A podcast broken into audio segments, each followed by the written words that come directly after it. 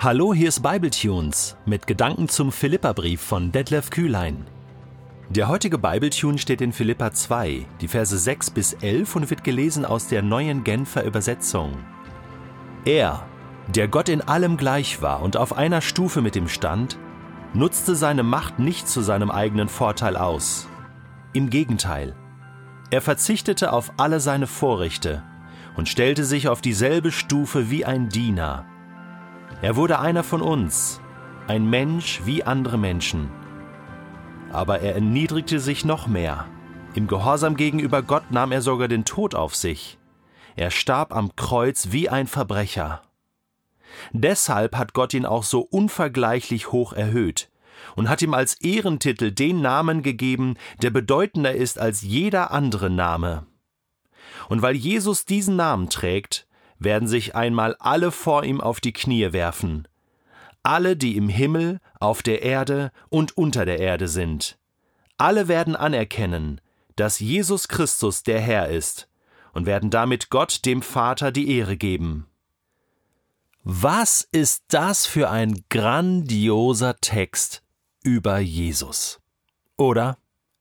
Ich meine, besser, genialer kann man das nicht zusammenfassen, wer Jesus ist. Diese Verse hier im Philipperbrief, Kapitel 2, Verse 6 bis 11, haben es in sich. Ich habe sie schon so oft gelesen. Und eigentlich sollte man diese Verse auswendig lernen, oder?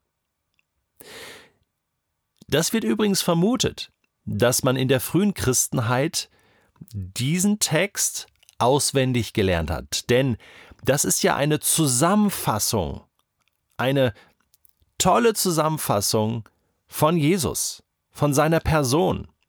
Und zwar in mehreren Schritten, in vielen Facetten. Man ist sich nicht ganz sicher, wie man diesen Text nennen soll. Also die Form dieses Textes, ist das ein Lied gewesen oder einfach so eine kleine Lehreinheit wie in einem Katechismus, ja, oder ein, eine Art Bekenntnis, was man ausgesprochen hat. Manche Leute sagen, das ist ein Hymnus, ja, wie eine Hymne. Du kennst vielleicht so die deutsche Nationalhymne oder so. Ja, dass man etwas besingt. Vielleicht gab es sogar Noten dazu ja, dass man diesen Christus-Hymnus, so wird er genannt, auch gesungen hat. Manche sind sich da nicht so sicher. Es ist wahrscheinlich eher so, dass es eine Art äh, hymnisches Bekenntnis ist, ja, in, in, einer, in einer schönen Dichtform, in eine schöne Textform gebracht, so dass man es gut lernen konnte und dann behalten konnte und auswendig aufsagen und bekennen konnte. Wir brauchen solche Dinge, solche guten Zusammenfassungen. Ja, ich meine, YouTube lebt ja davon. Ja, viele, die äh, noch zur Schule gehen, wissen das. Da gibt es so viele Plattformen, wo man gute Zusammenfassungen kriegt für den Stoff, äh, im Unterricht, dass man besser lernen kann für die Klassenarbeiten. Und so war das damals auch, dass man die Masse und die Menge, die man äh, gehört hat über Jesus, dass man das zusammengefasst hat in, in so ein paar komprimierte Sätze. Und hier haben wir so, so eine Blaupause, so nenne ich das mal, über Christus. Der Christus Hymnus. Und der ist so dicht, dass wir zwei Podcasts verwenden werden, um diesen Text zu betrachten und auch auf uns anzuwenden. Denn darum geht es ja. Einleitend hatte Paulus ja noch gesagt in Vers 5, dies soll die Haltung sein, mit der wir leben sollen, mit der wir miteinander umgehen sollen. Die Haltung, die Jesus Christus uns vorgelebt hat. So, und dann kommt dieser Christus-Hymnus und er zeigt uns jetzt Jesus auf, aber zeigt uns auch auf, wie wir uns verhalten sollen. Und das sind zwei verschiedene Dinge. Heute werden wir uns also damit beschäftigen, wer ist Jesus? Wie wird er hier dargestellt? Okay? Und im nächsten Podcast, im nächsten Bible Tune, werden wir uns dann anschauen, was heißt das für uns. Okay, gehen wir diese zwei Schritte vor. Er, so schreibt Paulus, der Gott in allem gleich war und auf einer Stufe mit ihm stand. Das heißt, er, Jesus, war Gott in allem gleich. Das heißt, kurz und bündig, er ist Gott. Nichts anderes heißt das. Er ist Gott auf gleicher Stufe mit Gott. Heißt, er ist Gott. Okay? Das ist eine wichtige Aussage. Es gibt Menschen, die sagen, nein, Jesus war nicht Gott. Jesus war nur ein Prophet. Jesus war nur Mensch. Ja, er war auch Mensch, aber er war auch Gott. Er war Mitschöpfer von Himmel und Erde, lesen wir im Kolosserbrief. Und wir erfahren es auch im Buch Genesis. Ja, jetzt wollen wir Menschen machen. Da ist Jesus auf einer Stufe mit Gott und der Heilige Geist ja auch. Ja, und, und sie erschaffen Himmel und Erde. Er nutzte seine Macht nicht zu seinem eigenen Vorteil aus. Heißt, er hat Macht, ganz viel Macht. Er sagt mal zu seinen Jüngern, ich könnte zwölf Legionen Engel bestellen. Er hätte vom Kreuz absteigen können. Er tut viele Wunder im Namen Gottes, durch die Kraft Gottes. Aber er hat diese Macht, diese Vollmacht, diese Autorität nie zu seinem eigenen Nutzen und Vorteil ausgenutzt. Im Gegenteil, er verzichtete auf alle seine Vorrechte und stellte sich auf dieselbe Stufe wie ein Diener.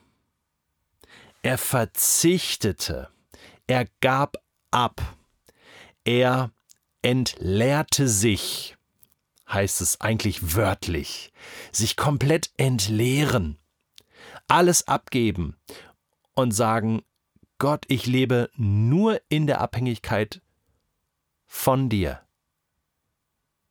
Und das hat Jesus ausgemacht. In allem, was er tat und was er sagte, sagte er immer und tat er immer das, was Gott sein Vater wollte. Wer mich sieht, sieht den Vater. Das war seine Identität. Voll und ganz. Dieselbe Stufe wie ein Diener, wie ein Sklave. Und so wurde er einer von uns, Gott wird ein Diener und wird einer von uns, ein Mensch wie andere Menschen. Er ist Gott, 100 Prozent, aber auch ganz Mensch, ganz Gott, ganz Mensch. Das ist ganz wichtig, dass wir das verstehen und dass wir das nicht auflösen, diese Spannung. Wie kann das sein? Ja, war er mehr Mensch, war er mehr Gott? Beides, beides zugleich. Ich weiß, es ist schwierig, aber es ist so und das drückt dieser Hymnus aus. Und es ist wichtig, dass Gott auf Augenhöhe zu uns kam in Jesus und sagt, wer mich sieht, sieht den Vater. Ganz Mensch. Aber er erniedrigte, erniedrigte sich noch mehr. Im Gehorsam gegenüber Gott nahm er sogar den Tod auf sich. Jesus war auch gehorsam. Er hörte auf Gott. Er tat den Willen Gottes und zwar zu 100 Prozent. In Gethsemane betet er, Vater, wenn es irgendwie sein kann, nimm diesen Kelch von mir. Ja, das betete er und das war ernst, das war echt. Aber dein Wille geschehe, nicht mein Wille geschehe. Da kommt der Gehorsam. Unglaublich eigentlich, wenn man das liest. Gehorsam gegenüber Gott. Und dann nahm er den Tod auf sich und starb am Kreuz wie ein Verbrecher. Schau, er war Gott in allem gleich, stand auf eine Stufe mit ihm, und jetzt stirbt er für uns, für die Welt, für jeden Menschen, wie ein Verbrecher. Was für ein Abstieg. Freiwillig. Freiwillig. Das Ganze hat hier mit Freiwilligkeit zu tun. Er wurde dazu nicht gezwungen.